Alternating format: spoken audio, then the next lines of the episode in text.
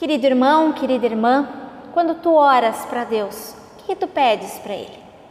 O apóstolo Paulo, na primeira carta de Tessalonicenses, no final do capítulo 3, nos ensina a orarmos por duas coisas: orarmos por perseverança e orarmos por firmeza. Assim ele diz no versículo 11 em diante: Que o próprio Deus, nosso Pai e nosso Senhor Jesus preparem o nosso caminho até vocês. Que o Senhor faça crescer e transbordar o amor que vocês têm uns para com os outros e para com todos, a exemplo do nosso amor por vocês.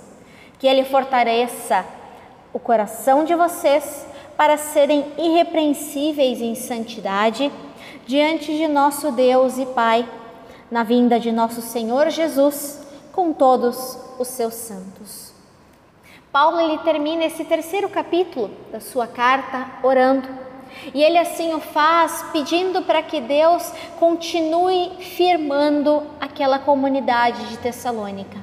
Ele sabe que eles passam por adversidades, por dificuldades, e Paulo então pede para que Deus dê firmeza a eles, para que eles continuem fortes, firmes, caminhando juntos. Ele também pede a Deus para que eles, aquela comunidade de Tessalônica, possa crescer e multiplicar o amor de Deus.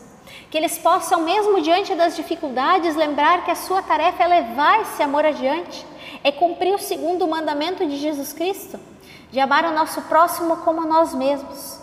E Paulo também pede que a vida daqueles homens e mulheres seja santificada, que eles possam ser conduzidos pelo Espírito Santo.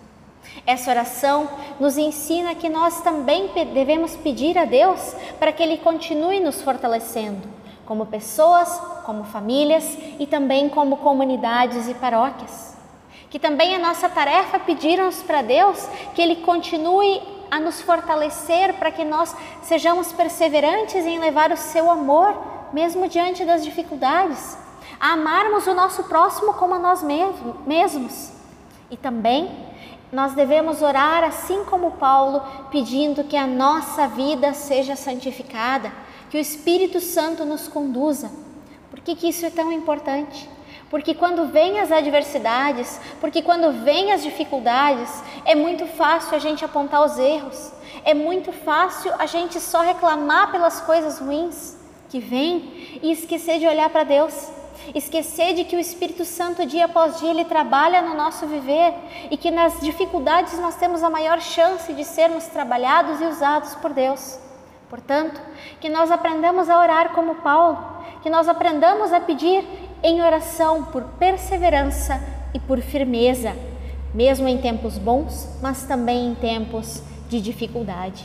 Que assim Deus te abençoe na caminhada e em mais uma semana.